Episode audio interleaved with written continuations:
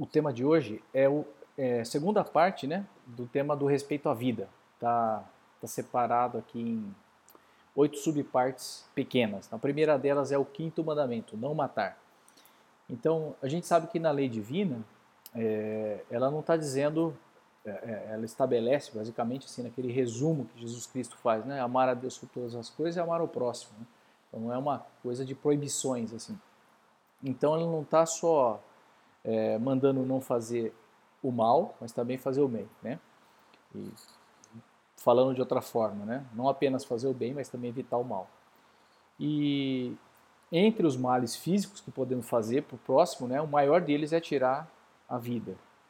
Então, por quê? Claro, porque só Deus pode dar a vida para o homem, né? É, então, só Ele também pode tirar, ninguém pode restituir a vida para ninguém. É, cada alma é criada por Deus, né, de forma individual e diretamente, então o ser humano colabora né, na, na, na criação, isso é um dom que Deus deu mas é Deus que infunde a alma. Então só ele tem o direito de decidir né, quando que termina o tempo de, de permanência na, na, na terra de, de, cada, de cada um.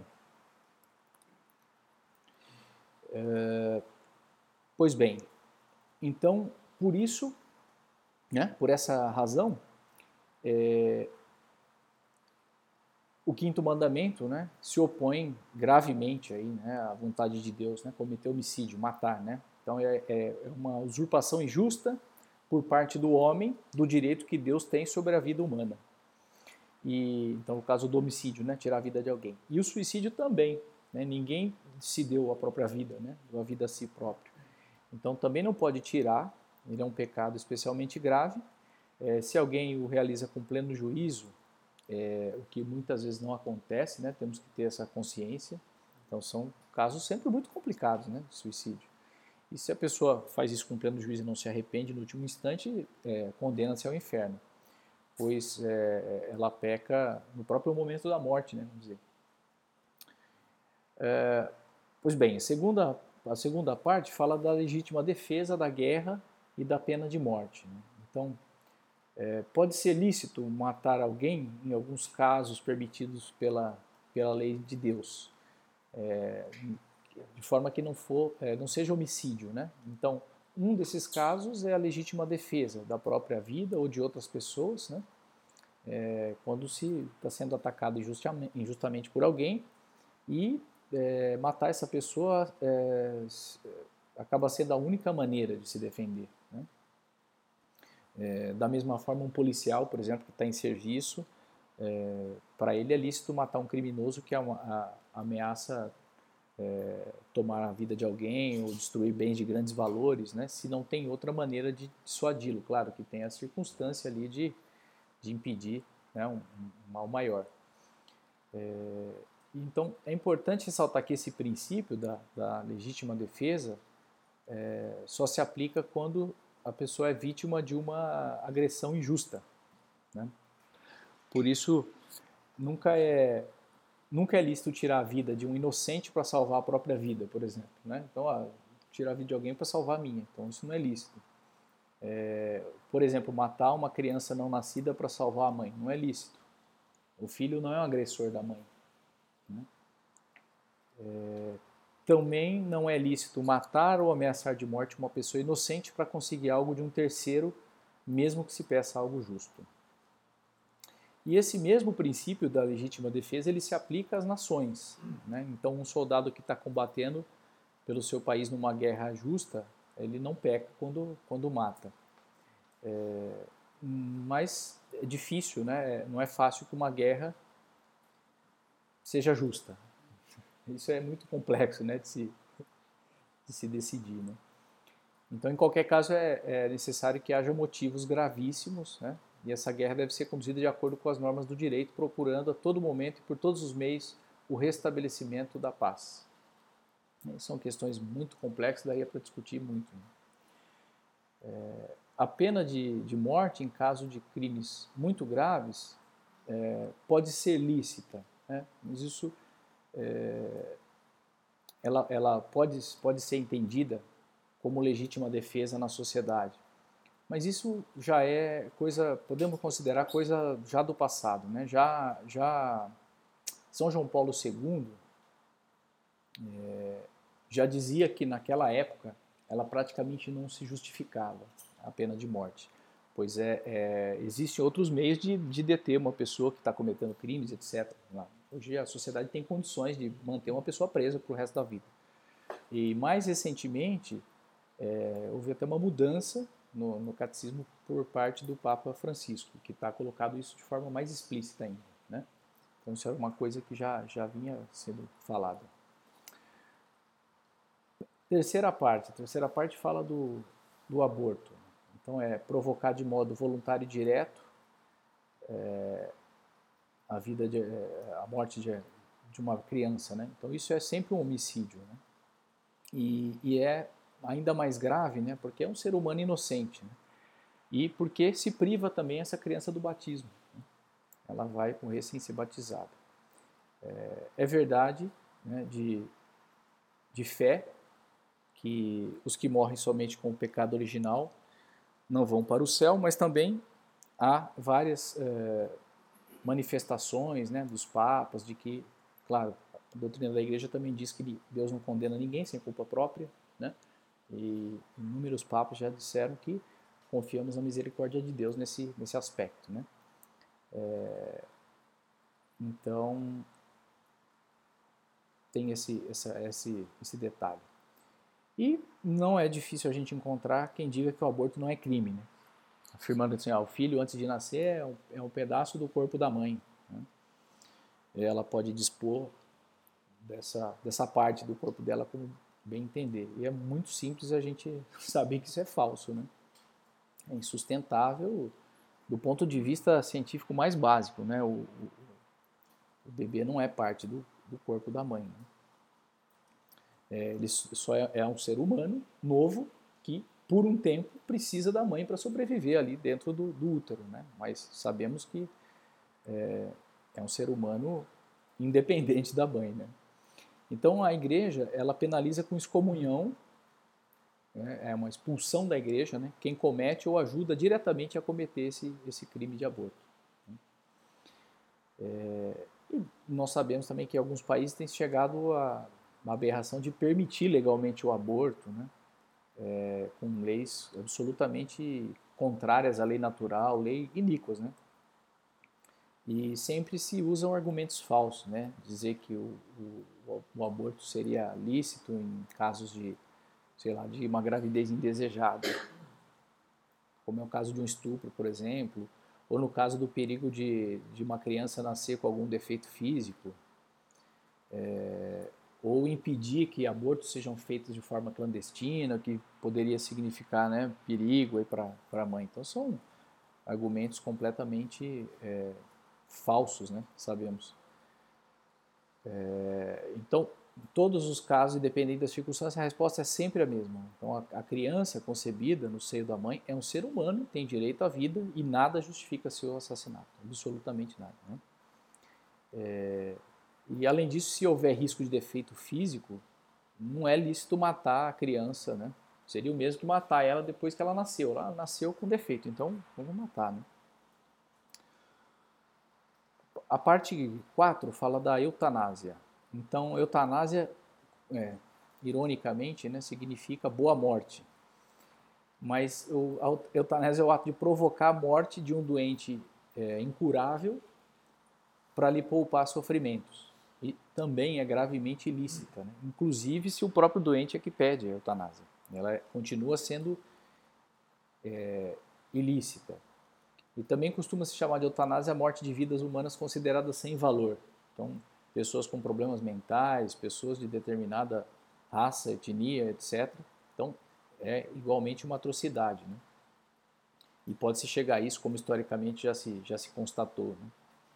É, então só se chega a isso quando se perde o sentido cristão, né? É, ou o próprio valor do sofrimento. O sofrimento tem um valor, não é uma coisa sem sentido. É, e esse, esse, esse sofrimento para essa pessoa pode ser o meio que ela vai ganhar a vida eterna, né? que é o que importa a, a, no final das contas. Né? É, e não se deve é, assim, confundir a eutanásia com é, não colocar meios extraordinários assim para conservar a vida. Existe um, uma, um limite razoável para se tentar preservar a vida. Né? Tratamentos caríssimos fora do normal é, é, tem uma outra, uma outra conotação. Né? Então, quando se fala de or, é, ortotanásia, nas devidas condições, é lista. Que é ortotanásia é a morte natural. Né? Morte natural, claro, uma pessoa está numa situação em que é, não um exemplo aqui talvez que fique numa situação limite, né? Tá, a, a vida da pessoa é mantida por, por aparelhos ali, etc. E tal. É, ela está estável, né? As chances dela acordar, de se coma, etc. Então é razoável mantê-la nesses aparelhos e aguardar o que se, se acontece, né? É, mas mas não coisas espúrias, né? Quer dizer, a, a, vida também ela tem a sua, tem o seu fim, né? Ela não, é, não pode ser, é, vamos dizer assim, prolongada infinitamente. Né? Também vai, vai contra a moral cristã. O quinto tema é, fala sobre o cuidado com a vida alheia. Então, também é contrário ao quinto mandamento, é, prejudicar ou expor uma pessoa voluntariamente né, ao perigo, a expor a saúde de uma pessoa, colocar em risco. Né? É, então, também está englobado nesse não matar, não é só não matar, né? quer dizer, não machucar, não causar mal, não expor a pessoa a um risco. Né? Então, fazer qualquer forma de violência injusta, né? o mal físico, também está tá dentro desse mandamento.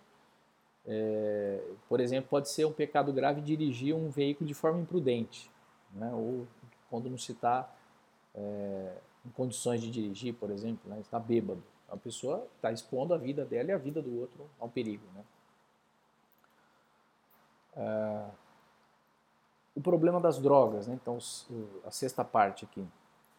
Então, nós temos obrigação de cuidar da nossa própria saúde, que é, o, que é um dom de Deus, colocando os meios ordinários. Então, também é contrário ao quinto mandamento é, o uso de drogas, né? não como remédio, claro, né? que pode ser necessário, mas como meio de sensações, né? de produzir sensações de prazer, né? é, mesmo que sejam drogas brandas, né? no maior ou menor grau, a saúde física, psíquica da pessoa vai ser, vai ser afetada. É, então, o uso de drogas pesadas sendo justificativa é um atentado à própria vida. É, e, além disso, tem um outro problema, é que cada viciado ele se torna um difusor também né, da, da, das, das, drogas ali. Né? É, então, ele vai causar uma outra coisa aqui que a gente coloca no, no final. É, e o uso da droga também pode ser ocasião de outros crimes, né, outros pecados. A pessoa, quando está fazendo uso de droga, não está, não é senhor de si, né, pode cometer outras atrocidades. Então, é preciso estar tá, é, tá prevenido né, contra algumas motivações. Então, principalmente os jovens, né, pode iniciar o uso de drogas por, sei lá, curiosidade, falta de, de personalidade, achar que, que é uma experiência moderna, né? É, ou por um certo gosto pela ilegalidade, assim, por forma de rebeldia, né? então desafiar aí as, as leis, né? falta de criatividade, levar a buscar experiências fáceis sem esforço, né? É, então, no fundo de tudo é egoísmo, né? pois com o uso de drogas se pretende escapar da realidade, fugir dos deveres que se tem com consigo, com os outros e com Deus. O, a sétima parte fala dos pecados internos, né, que são ódio, ira, vingança. Então, também estão incluídos no quinto mandamento esses, esses pecados, né, né, quando se atenta em pensamentos contra a vida ou a saúde alheia, ou em atos mesmo, né, no caso da vingança, desejando para outra pessoa a morte ou um grave mal. Então, uh, no Evangelho de São Mateus diz assim: Ouviste o que foi dito aos antigos: Não matarás, e quem matar será condenado em juízo. Pois eu vos digo que todo aquele que se irá contra seu irmão será condenado em juízo. Está no capítulo 5. Então, é, a vingança, a ira, também pode chegar a ser pecado grave. Então é preciso combater esses, esses movimentos, né, esses pensamentos contra o próximo, é, aprender a perdoar sem guardar ressentimento, é, para poder pedir perdão. Né? Também diz: perdoai-nos as nossas ofensas, assim como nós perdoamos. Né? Então temos que perdoar para ser perdoados. Né? Então é preciso separar um pouco aquele movimento inicial que você tem de ira, talvez involuntário, né? E aí, se se dá vazão a isso, né? É, aí sim cai em, em, pecado. E por fim a questão do escândalo, né? Que talvez possa estar relacionado com essa questão da, da, das drogas e de outras coisas, que que é que diz respeito a respeitar a saúde espiritual dos outros, né? Do próximo a vida sobrenatural da, da pessoa, né, da outra alma, que é a pessoa está em estado de graça. Então a gente atenta contra esse estado do nosso próximo quando a gente dá mau exemplo, quando a gente induz a outra pessoa a pecar, quando a pessoa é, faz aquilo. É claro que cada pessoa tem a liberdade de agir como quer, mas a gente pode ser pedra de tropeço, né? pode é, induzir a pessoa a pecar. É, então isso que é o escândalo. Né? É, isso pode acontecer, por exemplo, pela leviandade no modo de se vestir. Né? Mais as mulheres, né? colocar aí roupas provocativas, ou mesmo qualquer pessoa por conversas imorais. É, então é um, é um pecado grave. Né? E é, Nosso Senhor diz no Evangelho de São Mateus: ai do mundo por causa dos escândalos. Né? Então é necessário ser prudente para não cair nesse, nesse nesse pecado, cultivar a virtude né, do, do pudor, cuidar do nosso comportamento externo, é, dando bom exemplo, porque se a gente dá um bom exemplo, é, vamos as pessoas vão inspirar as pessoas a fazer coisas boas. E se agimos mal, além do pecado daquela atitude, né, estamos dando mau exemplo, inspirando outras pessoas ou mesmo incentivando. Às vezes, não, tem problema, né, vamos lá e tal. Né, é, deixa disso, etc. Né? Então aí cai nesse quinto mandamento. Então é bem mais amplo né, do que a gente só vê assim na, ali na, na lei, a rigor. Né? Não matarás, né, se a gente olhar no, no, no decálogo, mas acho que todas essas, essas uh, esses aspectos aqui do quinto mandamento, eles estão estão identificados né, em outras passagens evangélicas e tal, tem, tem fundamento para isso, né? Não dá para é, dizer que, ah, não, não é bem isso. Acho que tem um, uma... Pega o decálogo, é um resumo, né? Um resumo e ali a gente, em cada um desses mandamentos, dá para a gente é, aprofundar.